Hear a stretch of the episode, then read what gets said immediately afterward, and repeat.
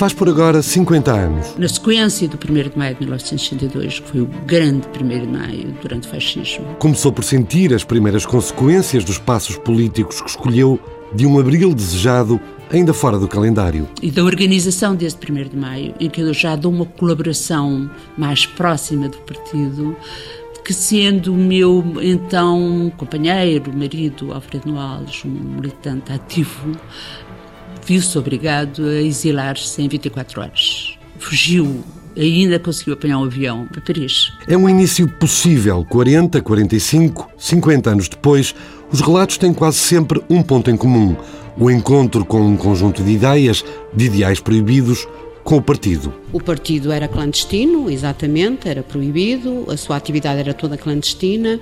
Uh, tive aquilo que eu acho que foi a felicidade de contactar com colegas no Instituto que já pertenciam ao partido. E essa decisão, integrar, abraçar o partido, significava, grande parte das vezes, saltar para outra margem, correr riscos, criar outra vida, seguir outro caminho. As maiores privações era de facto eh, termos cortado eh, a CERSE com a nossa família eh, e com, e com os amigos e com a vida que levávamos, obviamente, porque eu, eu era técnico de desenho e a minha ex-mulher era, era um, analista química, enfim, tínhamos empregos com, com salários razoáveis, portanto tínhamos uma vida razoável pronto, e abdicámos disso tudo para a, a, irmos lutar pela democracia e pela liberdade do nosso país. Já voltamos à origem das opções, ao consequente cotidiano clandestino, a esse maio com sabor de primeiro, regressamos a 2012. Valeu a pena, eh, voltava a fazê-lo se fosse preciso. Em termos do meu posicionamento político e daquilo que penso, eh, nada, nada mudou. Outro ponto comum nestes três breves retratos, nestas histórias em meses de resistência. Fui um combatente pela democracia e liberdade, tenho muito orgulho disso.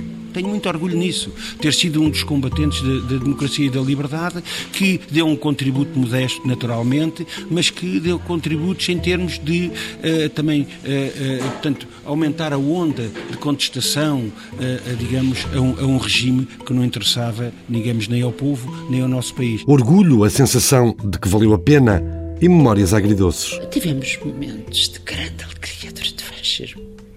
Grande alegria pela amizade que se estabelecia, pelos momentos, os convívios, a cumplicidade e o facto de termos um ideal pelo qual estávamos a combater e haver uma luta, por exemplo, que nós sabíamos que se ia desencadear, uma organização de um 1 de maio, uma organização de uma greve em tal sítio, que depois tinha sido bem sucedida porque tinha aderido muita gente, era o motivo, não era só de orgulho pela, pela luta, era de alegria. Alegria. Conseguimos. Eu chamo-me Helena Pato, tenho 73 anos e tenho uma vida plena, cheia de coisas muito boas.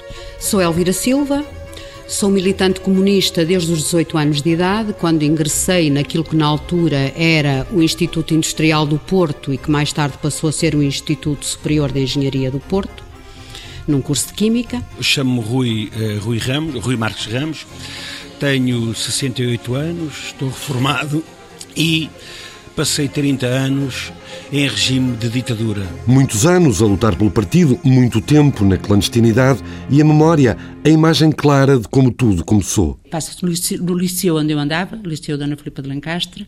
Eu estava uh, no último ano, na altura chamado sétimo ano do liceu, e havia uma festa de finalistas e eu atrevi-me a ir para a festa e ia ter um papel importante até no espetáculo, ia cantar a solo uma canção e quando a diretora da Mocidade Portuguesa Feminina descobriu, olhou para mim e verificou que eu estava com um vestido sem mangas, disse-me a menina, vai para o ginásio e não sai mais de lá. Isto ainda não tinha começado a festa. Não vai sair mais de lá, porque isto é uma ofensa aos bons costumes, aos valores uh, do liceu e à Virgem Maria.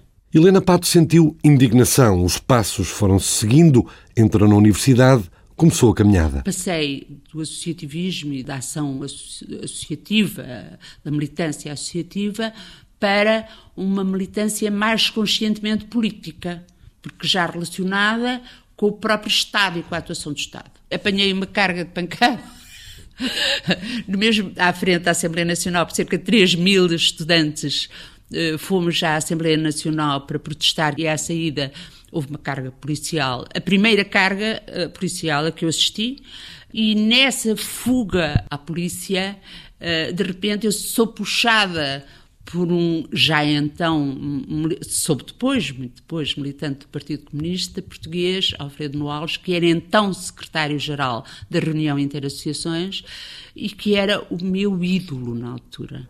Um encontro fulcral ao nível político, afetivo. Salvou-me e comecei a namorá-lo nesse dia.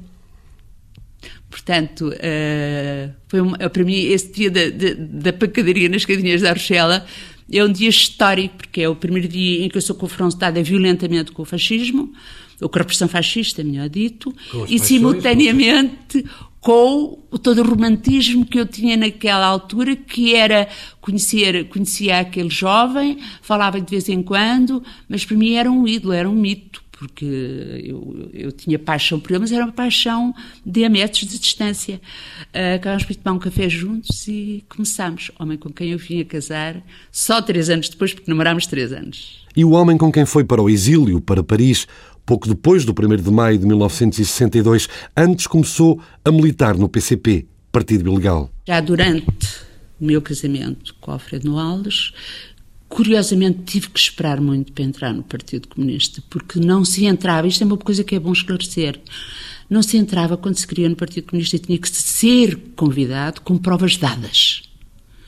Uh, e, portanto, tive que esperar muito. Uh, fui esperando, fui fazendo algumas tarefas que me pediam, que eu sabia que vinham dali, amigos que me pediam para, para fazer esta ou aquela distribuição, este ou aquele contacto no sentido de isto ou aquilo, mas nunca a nível do Partido Comunista. Era, digamos, na sombra do Partido Comunista. E eu acabo por entrar no Partido Comunista em mil, creio, se não estou em erro, em 1962, certo, em 1962, 1962. Já no exílio, Helena Pato prosseguiu a colaboração com os movimentos antifascistas, com o partido, e viveu o que agora recorda, histórias prosaicas, memórias doces, de coisas simples. Quando uh, eu recebia pelo correio umas postas de bacalhau fazia bacalhau. O meu estúdio é, é, tinha aí 4 metros quadrados, nem isso, era, era um nicho. Mas eu fazia uma bacalhoada e quem coubesse era o espírito do. do e quando fui Manel Alegre é porque me lembro da alegria do Manel uh, uh, um dia no fim do almoço, uh, porque se comeu um bacalhau e porque o Luís Cília tinha composto a primeira canção e tocou. Como que a folhear algumas das obras que escreveu, as imagens invadem Helena Pato. Alterna os tais momentos simples, saborosos, com outras passagens, sabor aziago na memória. Meu marido teve autorização, os, meus, os pais dele pediram autorização ao diretor da PIDE para ele poder entrar para vir, eh, porque estava em fase terminal, eh, portanto, poder entrar em Portugal para vir morrer a Portugal. E uh, foi respondido pelo diretor da PIDE que só entraria se, se os médicos franceses atestassem que ele tinha um mês de vida. Antes disso, não. Claro que os médicos se recusaram a fazer, a fazer isso e houve um dia um dos médicos que, que me disse uh, Helena, eu vou passar a declaração porque ele de facto não tem um mês de vida. Passou a declaração. Combinei tudo com os meus sogros. Viemos de avião. Ele eh, foi desfiar, foram os amigos despedir ao aeroporto, despedida para sempre, sabiam que era para sempre.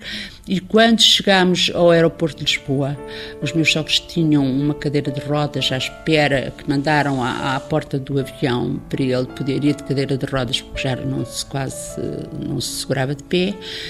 E antes, ou ao lado da cadeira de rodas, ao mesmo tempo que chegou por uma hospedeira a cadeira de rodas, chegou a polícia PID que o prendeu. E o marido seguiu com a PID? E que o levou para António Maria Cardoso a dizer uh, é só para umas uh, breves formalidades. Morreu, de facto, 29 dias depois foi, esteve de facto a tarde toda lá, ele nem devia ter podido aguentar mais, né? mas uh, levaram-no a casa uh, uh, umas, umas boas horas depois e, e morreu 29 dias depois, tal como a PID tinha quase imposto. Já em Portugal ficou uns tempos sem atividade política, de molho, dizia-se na altura. Pouco depois voltou a militar, criou o um Movimento Democrático de Mulheres, professora de matemática na vida social, ativista na clandestina. Depois tínhamos reuniões regulares, eh, no meu caso, eh, dos, dos organismos a que pertenci, três, quatro pessoas chamados organismos eh, clandestinos. Tínhamos reuniões com um funcionário, eu tinha reuniões com funcionário de partido, com quem discutíamos a orientação do momento para aquela atividade que nos congregava naquele grupo, e era essa atividade que nós depois levávamos para a legalidade, para a atividade legal, estando por trás dessa atividade.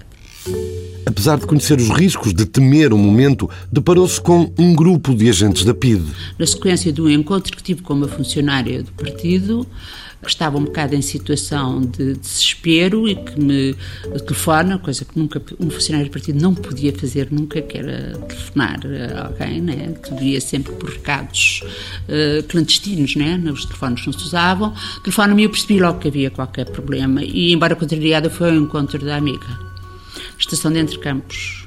Ela queria entregar-me uma coisa que era urgentíssima entregar porque se sentia seguida pela polícia e que tinha lá em casa e que era urgentíssimo uh, gravíssima coisa e eu aceitei ir encontrar um, um, um sítio para pôr aquilo e, portanto, que não podia levar para a minha casa. Portanto, encontrar alguém dos nossos amigos, dos meus amigos pessoais que não tivessem nada a ver com o partido, mas fosse da minha confiança e que voltava ali à estação de Entre Campos uma hora depois para ir buscar, se já tivesse sítio onde pôr, voltava de qualquer maneira, para dizer que tinha encontrado ou não.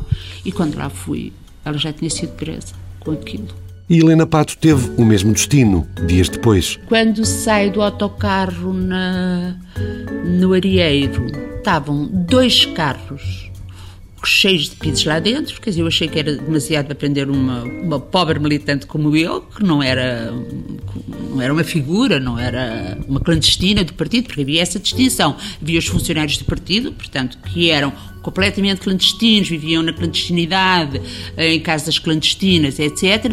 E nós, os legais, com vida clandestina, mas que é diferente, com ligações clandestinas e com atividade clandestina. E, e, e, e deparo com um inspetor, mais uh, três agentes, o motorista e mais dois, uh, operou, e um carro atrás com mais quatro, que eu não, só mais tarde percebi porque é que era tanta gente, e aproxima-se de mim um fulano que me diz: Polícia Internacional de Defesa do Estado está presa. A professora, com atividade política clandestina, fez o que estava no manual do partido. Gritei enquanto os pulmões me deram. Presa pela PIDE, porquê? Mas porquê presa pela PIDE? Mas porquê presa? Não fiz mal a ninguém, mas presa pela PIDE porquê? E ao mesmo tempo puxaram-me, mas com grande violência para dentro do carro, e eu disse o número de telefone de casa dos meus pais, terei um 476, avisei os meus pais. Isto era quase uma palavra da ordem de partido, que era quando um de nós era preso, chamar a atenção que era uma prisão da PID, para se perceber que não eram os, os, os, os, criminosos, os vagabundos, os não sei quê, e por outro lado divulgar de imediato essa prisão, e por outro lado ainda esperar que alguém naquela paragem de autocarro que ficaram imobilizados pudesse ligar lá para casa. E ligaram a avisar a minha família. Já detida, ficou vários meses em isolamento, vários meses a roer as unhas da resistência. Tinham-me em isolamento e o isolamento pressupunha que eu não, durante seis meses não fui nunca ao recreio. Não recebi nunca um, nem autorização para ter uma caneta, nem um lápis, nem um livro, nem um papel, nem coisa nenhuma. Eu vivia com o meu próprio pensamento e as florzinhas da barreira. E com uma ideia a remoer-lhe a cabeça, os interrogatórios hão de surgir. Com uma ansiedade permanente em relação ao facto deles nunca mais me chamarem para, para... Eu sabia que eu ia acabar em tortura, portanto eu queria ir de uma vez despachar a tortura de sono. E esse é o pior sofrimento nesse isolamento. É a pessoa todos os dias achar que é aquele dia. O inevitável folhear do calendário político-policial lá fez chegar o dia. No dia 28 de setembro, uh, mandou-me arranjar porque, para, para, ir a Lisboa, que era a expressão, a senhora vem à guarda, entra, abre a porta e diz, senhora faz favor, arranje-se para ir a Lisboa. E eu pensei, é hoje. Uh, e foi. E o outro, o calendário da PIDE, precipitou o que Helena Pato há muito sabia que iria acontecer. Uh, estive, como, como diz a, o filme, cinco dias, cinco noites em tortura de sono, posto que não abri a boca porque eu não saía do mesmo, quer dizer, eu já disse nos outros interrogatórios que estou aqui por engano, portanto não tenho nada a dizer, não tenho nada a acrescentar. Ah, mas conhece não sei o quê. Não digo nada, pronto. Não passámos disto e, portanto, eh, processo, por isso depois fiquei ali aqueles uh, dias que foram tão descritos numa... E não todos descritos porque isso me interessa do ponto de vista pessoal, porque houve gente que foi muito mais torturada que eu. Teve muito mais dias de tortura do que eu. Mas porque que é importante que as pessoas saibam como é que se era vítima de tortura de sono, como era a tortura de sono. Eu isso acho que consigo numa pagininha do livro, que eu chamo 5 segundos, dizer o que era. 5 segundos de sono. A história chama-se 5 segundos porque havia uma coisa que eu podia fazer que era levantar-me e andar numa sala de interrogatórios minúscula. E eu descobri uma coisa que, eu, que extraordinária, que era que podia andar em diagonal, de costas para ela, e que no tempo entre o espaço dela e a esquina da sala minúscula, eu podia dormir até dar a volta. E esses 5 segundos exatos, aquilo que eu sentia era trocava cinco anos da minha vida por cada cinco segundos destes para dormir. Tal não era o, o, o, sofrimento por não estar a dormir. E quando dava a volta, abria os olhos. Helena Pato nada disse. Cinco dias depois, a privação do sono, a tortura, acabou. Pensei, amanhã, isto era setembro, vou-me embora. Qual nada? Fui até ao fim. Só agora percebi porquê. Fui até ao fim dos seis meses, quase. Porque eles mantiveram a ideia que, e isso agora percebi, porque estive com o aqui da do Tombo e percebi que eles queriam a todo custo prorrogar aquele prazo dos seis meses que era, digamos, de lei, digamos, de lei tanto quanto, por mais seis meses, na persuasão de que ainda alguém, outra pessoa, iria falar sobre mim para me levarem a julgamento. Informação do chefe de brigada dos Chaves. O Chaves creio que era o pseudónimo do Bufo, em 13 de 3 de 65 para os devidos efeitos e para a muito digna e alta apreciação de Vossa Excelência, junto cópia uh, da informação do portanto, uh, do, do, do bufo. Rui Ramos também foi à Torre do Tombo consultar o processo. Na altura, há décadas, sabia estar a ser vigiado. Isto eram informações dadas pelo, digamos, pelos bufos que a PIT tinha em empresas, em, em, clubes, portanto em todo, em todo o espaço nacional, portanto eles tinham bufos. Desde criança que conhece as voltas da clandestinidade, das prisões políticas. A minha família em determinada altura fiz as contas do número de, de anos de prisão, eh, portanto por atividade política e tinha ultrapassado os 50 anos. O meu pai esteve 9, 30. O, o tio da, da minha ex-mulher, 14 ou 16 anos, portanto 30, eh, 44. O meu avô eh, paterno esteve 3 anos. O meu tio. O Ramos tio, nunca foi detido. Conheceu ainda assim a primeira mulher na prisão, onde cada um ia visitar familiares. Seguiu depois as passadas do pai, integrou o PCP. De criança guarda memórias que a clandestinidade fez também viver à criança que a filha foi. Tem imagens que, eh, obviamente, um, um puto como eu, eh, com, com cinco ou seis anos, eh, com muito, muito mexido, muito reguila, era extremamente complexo aguentar uma criança na clandestinidade. Aliás, como era difícil aguentar a minha filha com de ter idade, porque a minha filha nasceu na clandestinidade, porque eu estive na clandestinidade desde 1965 a 1968, porque a PIDE ia, ia claramente prender-me e foi em 1965 que assumiu seguir a vida clandestina. Foi com o partido, o partido disse, olha, agora vais ter que, que alugar uma, uma parte de casa em Campolide, não podíamos ter qualquer contacto, nem telefónico, nem pessoal com a família, com, especialmente com a família mais chegada por questões de disciplina, não podíamos transgredir isso, porque era de facto eh, um perigo de sermos, de sermos presos. Rui Ramos vivia em Lisboa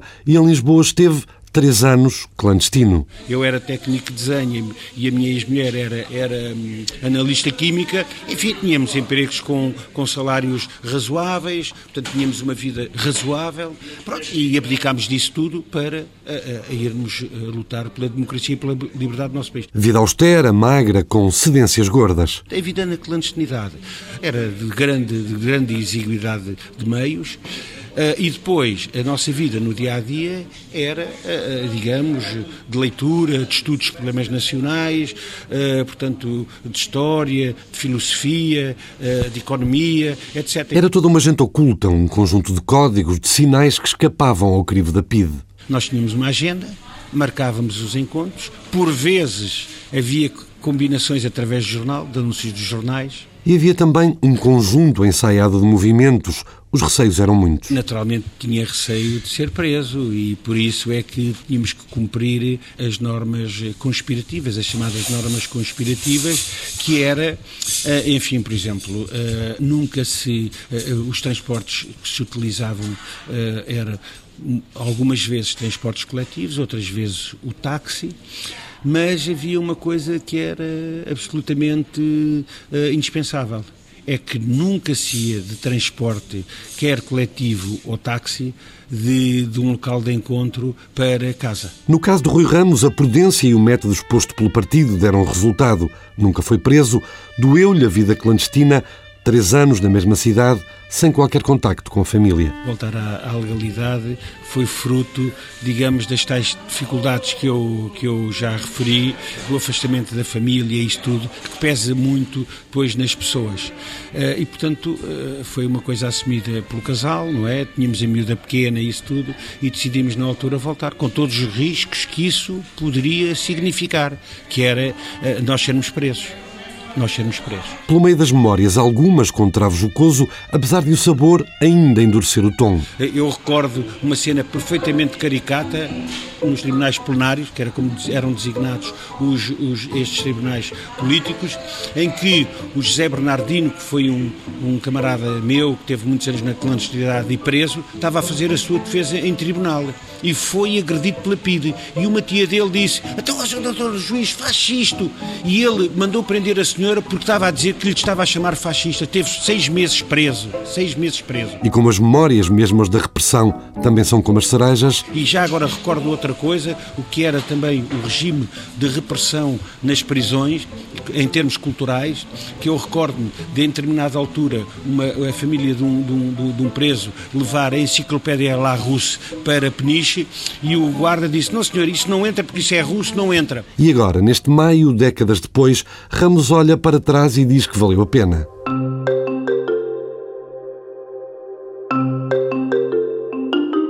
Percebi que este era o único partido que verdadeiramente defendia os trabalhadores, estava ao seu lado e tinha por objetivo transformar a sociedade e, e digamos, eh, melhorá-la de forma a que se acabasse com aquilo que pode parecer para muitos um chavão, mas não é um chavão, é uma realidade, é a exploração do homem pelo homem. A ideia levou Elvira Silva, ainda estudante, a começar a intervir, a agir. Nessa altura eh, comecei a despertar para a política, comecei a envolver-me nas, eh, nas associações de estudantes, nas lutas académicas e daí um, eh, afiliar-me no partido foi um passo, porque de facto percebi que este era o único partido que verdadeiramente defendia os trabalhadores, estava ao seu lado. E o caminho, a rota ideológica, fluiu clandestinamente. Enquanto estudava Química,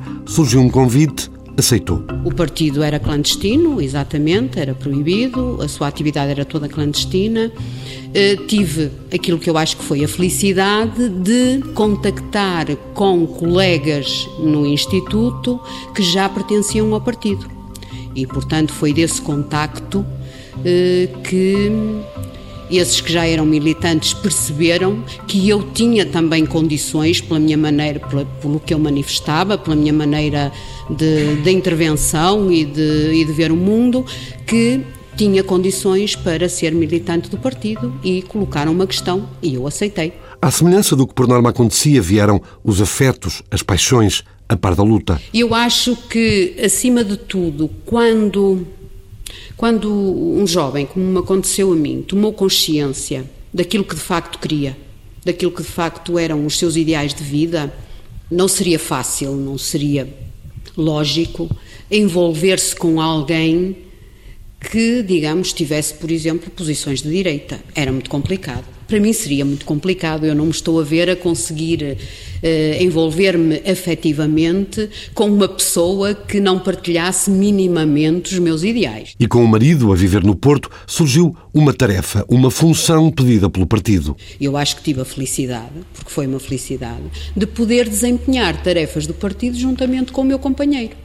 E então a tarefa era exatamente essa: era o apoio aos camaradas na clandestinidade, quer na, no assegurar casa para reuniões, reuniões dos camaradas hum, mais responsáveis do partido na clandestinidade aqui na Zona Norte, eh, quer também na, no assegurar transporte às vezes, quando tinham que se deslocar até para o estrangeiro, para reuniões e para encontros com outros partidos comunistas. Portanto, nós eh, desempenhamos esse tipo de, de tarefas. Ainda assim, primeiro Elvira tratou da logística, alugou uma casa a norte, à beira-mar.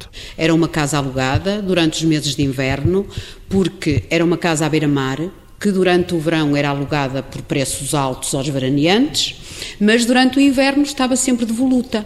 Nós descobrimos a casa e alugamos a casa durante os invernos para, eh, para essas reuniões. É? E as tarefas ocultas começaram? Nós transportávamos os camaradas do Porto para, para a casa. Nós não víamos os camaradas, eh, nós não víamos os camaradas, nós íamos até ao ponto de encontro, onde os camaradas entrariam no carro, só estávamos a olhar para a frente, o camarada que fazia a ligação connosco trazia os camaradas, metia-os metia no carro, o retrovisor dentro do carro era virado para cima, porque até por descuido o condutor podia olhar, não quereria olhar, mas por descuido poderia olhar pelo retrovisor e reconhecer algum dos camaradas que ia no carro. Um método, muitos cuidados sempre presentes. A saída e a entrada na casa fazia-se da mesma forma, os camaradas permaneciam nos aposentos, nós noutros. Tudo o que era necessário estabelecer, estabelecer eh, comunicação era pelo camarada que, que nós conhecíamos, era ele que fazia a ligação. Nós assegurávamos as refeições aos camaradas, tudo aquilo que era necessário. Normalmente era durante um fim de semana que fazíamos eh, que fazíamos eh, que faziam essas reuniões. E o medo da polícia era muito? Hum, não, não era, não era uma preocupação constante, não. Uh, tinha a noção de, dos comportamentos que deveria ter se isso acontecesse mas não era uma, uma preocupação constante. Elvira Silva já estava habituada à vida clandestina, às voltas, aos turcos da PIDE. A minha família era já uma família tradicionalmente de esquerda. O meu avô paterno começou por ser uh, republicano, esteve preso duas vezes em Peniche. Mais tarde, o meu pai, ainda solteiro, também foi preso, também esteve em Peniche, embora pouco tempo, acusado de ser o instigador de ser o organizador de uma greve na empresa em que trabalhava. E se o pior acontecesse, o mesmo partido que pedia a clandestinidade tinha agrupado um conjunto de normas, de indicações. Havia um prospectozinho pequeno, editado pelo partido, que se chamava Se Fores Preso, Camarada.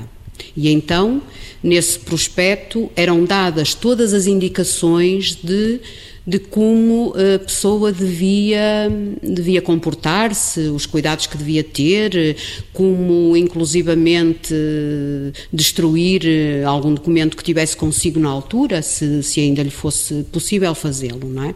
Portanto, é evidente que sim, que a partir dessa altura, eu, como todos os outros, tínhamos que ter cuidados redobrados. Lembra-se apenas de um susto na tal casa, à beira-mar, na margem da clandestinidade? Tivemos um susto uma vez, porque era de noite, estavam, estavam os camaradas reunidos, eu e o meu companheiro estávamos no outro quarto, até já a preparar-nos para dormir, e à porta para um carro com um trabalhar de motor que era exatamente o trabalhar de motor da polícia. Era um Volkswagen Carocha, que era aquilo que eles na altura usavam. E nós dissemos um para o outro: é hoje. Descobriram-nos já não temos safa. E não tínhamos mesmo, se fosse a polícia, não tínhamos, porque eh, não havia não havia fuga possível. E não era. Anos depois, numa manhã de abril, Elvira recebeu uma visita no local de trabalho. Talvez, sensivelmente, 10 horas da manhã, uh, tocaram à campainha. Era, um, era um, uh, um, um, departamento pequeno, trabalhávamos na altura 10, 12 pessoas nesse departamento. Tocaram à campainha, qual o nosso espanto, deparamos com o camarada clandestino que fazia a ligação connosco. Ficámos muito espantados porque não era de todo eh, normal que ele nos aparecesse num local de trabalho. Mas ele ia nos levar a novidade de que estava a haver uma revolução. e foi assim que nós soubemos que, que, estava, que se estava a dar o 25 de Abril. E das memórias, dos anseios de um qualquer Abril e Maio ainda por vir, os três resistentes lançam agora os olhos ao presente. Vejo Portugal um país com problemas muito graves, em que quem trabalha por conta de outrem, desde os operários aos empregados, eh, todas as classes laboriosas e que vivem do, do seu trabalho, estão a ter eh, problemas gravíssimos a todos os níveis, porque estão a perder qualidade de vida, estão a perder rendimentos, estão a ficar numa situação que nunca se imaginava que pudesse acontecer depois de se ter feito o 25 de Abril.